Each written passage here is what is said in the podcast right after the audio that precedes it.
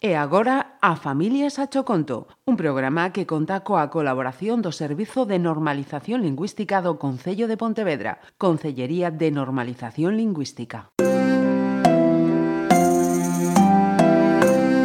A Familias a Choconto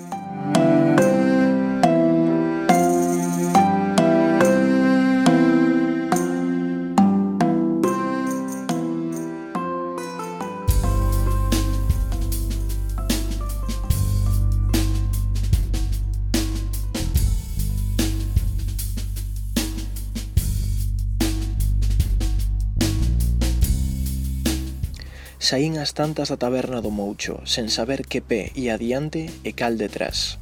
E a miña Felisa, ah! Se chego de volta, poñamos por caso, sen unha bola de pan baixo o brazo, ou sen ter levado o lixo fora, ou, xa non digamos, se entro pola porta pasada unha e media da mañá, co bafo fedendo ou gardente.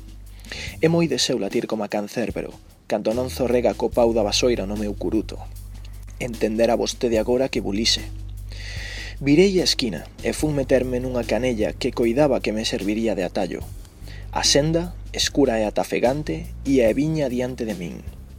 Non sabería dicirlle canto camiñara, cando oín o ruxir dunhas pisadas que semellaban ecoar o meu lombo. Alguén torceu a esquina e está a facelo mesmiño traxecto camín, que avilei, espallando da miña mente a rareza dun camiñante nocturno por eses sitios. Pois, tamén el podía pensalo de min, A medida que eu avanzaba, ia escoitando as pisadas cada vez máis preto de min. O fulano terá que estirar as pernas un mundo, xa que camiño o meu ritmo, dixen para min. Apurei o paso, coas mans nos petos e a solapa levantada. O viandante buliu tamén. Aguilloado pola anguria, ollei por riba do ombreiro e, fugazmente, enxergueino. Unha figura escura seguíame arrimada ao muro. Botei a carreira sen rumbo, torcendo a esquerda e a dereita, sen pensar noutra cousa que nas pisadas perseguidoras. Non foi até chegar unha calexa sen saída que virei para me enfrontar, con máis arrepío que bravura, a miña sombra.